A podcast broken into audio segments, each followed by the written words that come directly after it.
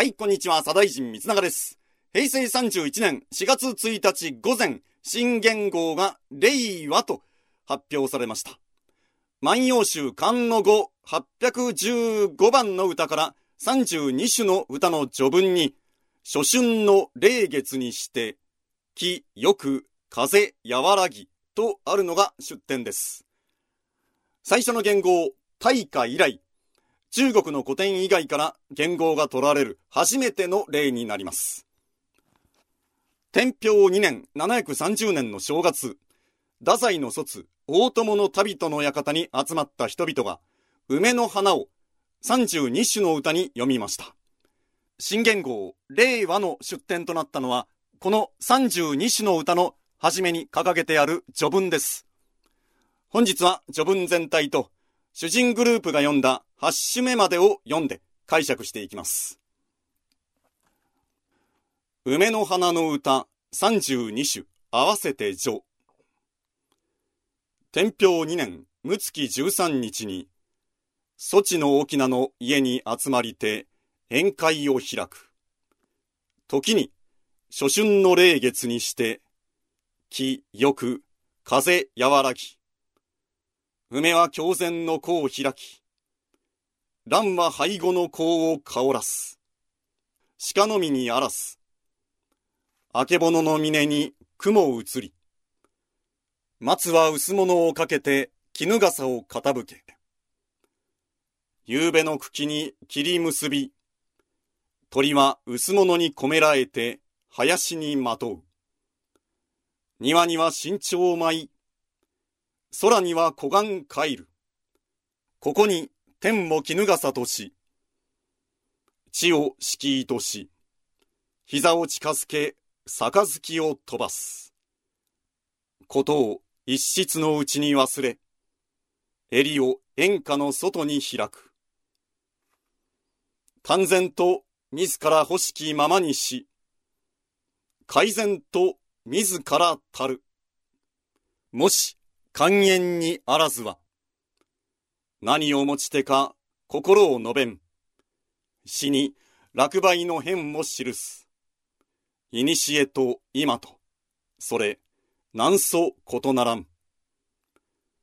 よろしく園の梅を伏して、いささかに単影をなすべし。ここまでが序文です。ざっと読んでみると、万葉集から引用したとは言っても、とても漢文的な文章であることに気づくと思います。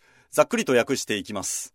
天平2年正月13日に、天平2年は730年です。この前年の729年に開元して天平となりました。前年、長屋王の変という事件が起こりまして、天武天皇の孫の長屋王が陰謀事件で失脚し、自害したという事件がありましたので、それによって天平とことさらにめでたい元号に改めました。で、その天平2年正月13日に、太宰の卒、太宰府の長官である大友の旅人の館に集まって宴会を開く。時に初春の月が素晴らしく、空気がしとやかで、風は和らぎ、このあたりが元号、令和の出典になっているんですね。初春の霊月にして気よく風和らぎ初春の月が美しく空気がしとやかで風が和らいでいると。いい雰囲気のところを取りましたね。梅は狂前の子婦人が鏡の前で塗るおしろいのように白い花を開き蘭は着物につける飾り物の影で香を香らせている。おそらくこれは実際に蘭の花がここにあるのではなくて、ここに集まった人たちが衣に身につけている飾り物に焚き敷いた香の香りのことを言っていると思います。そればかりではなく、あけぼの峰に雲が映り、松は薄い布のような雲をかけて、天外、空を傾け、夕べの茎、山の洞窟に霧が結び、要するに霧が発生し、鳥はちりめんのような雲に閉じ込められて林に迷う。空には最近羽化した蝶が舞い、南方で冬を過ごし、春先に北方に帰っていく、雁が帰っていく。ここに天を覆い物とし、地を敷物とし、寛容的な表現です。天が覆い物で、地が敷物である。この天と地を一つの大きな部屋に見立てた言い方です。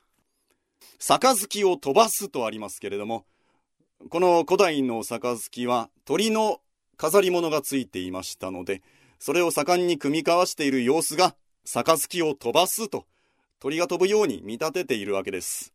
言葉を心の内に忘れるほど真意を悟り、襟を雲と霞の外に開く。だパーンと何か外に解放される感じでしょうか。わだかまりのない状態で自ら心を解き放ち、気持ちの良い状態で自ら満足する。文章による以外に何をもってこの心を述べよう。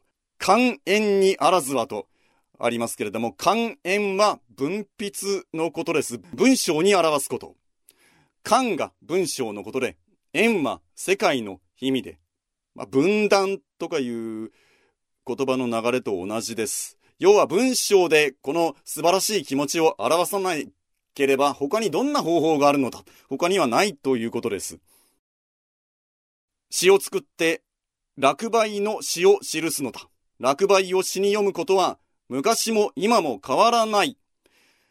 古代中国の詩経という詩を集めた書物にたくさん落梅、梅が落ちるというテーマの歌がありますので、そういう古代中国の落梅を読んだ詩人たちと、今のこの天平奈良の時代の私たちと、時代は違えど詩を読む気持ちは変わらないと言っているわけです。どうかこの園の梅を詩に読んで一つ短歌を作ってほしい。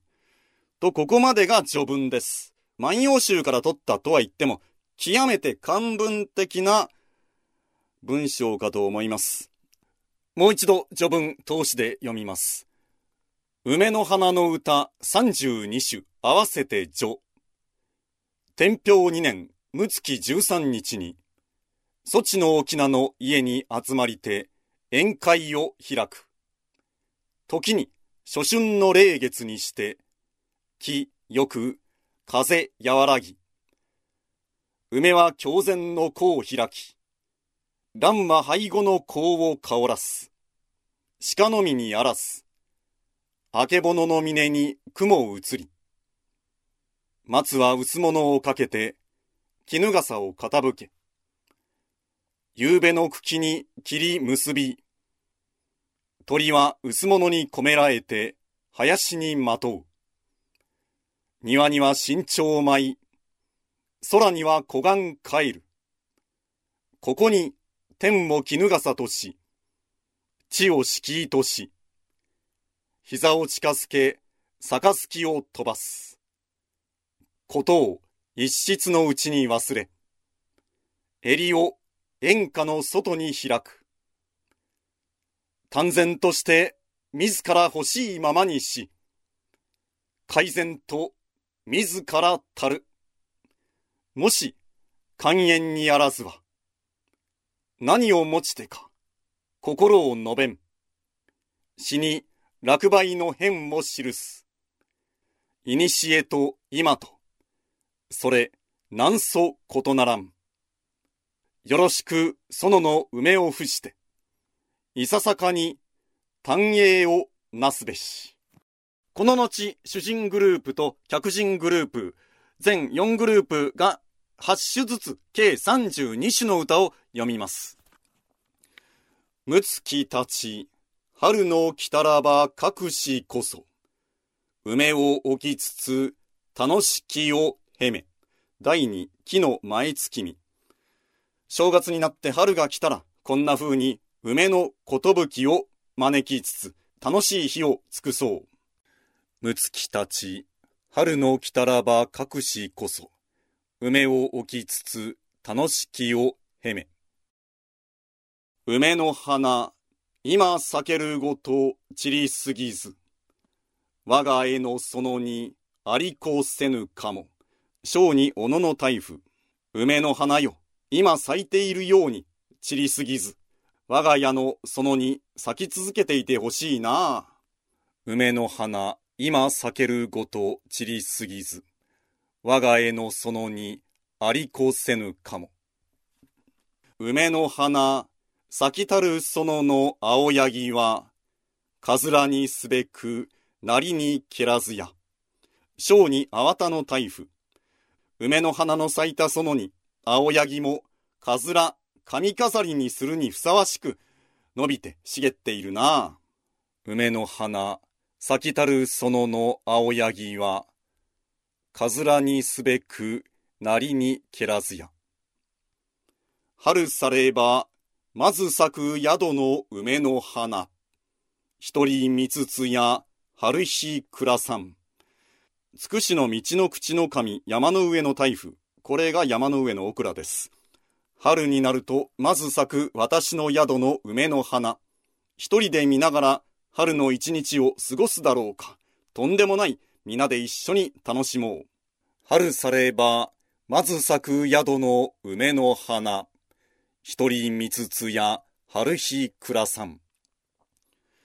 世の中は恋茂しえや隠しあらば。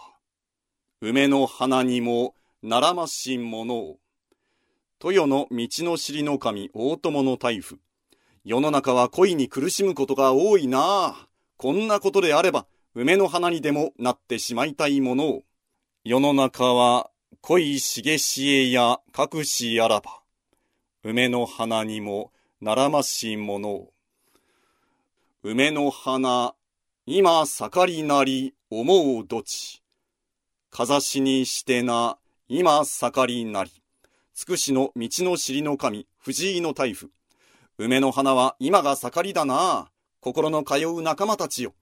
かんざしとしてこの梅の花を誘うよ。今が盛りだな。梅の花、今盛りなり思うどち。かざしにしてな、今盛りなり。青柳、梅との花を折りかざし。飲み手の後は、散りぬともよし、傘の三味。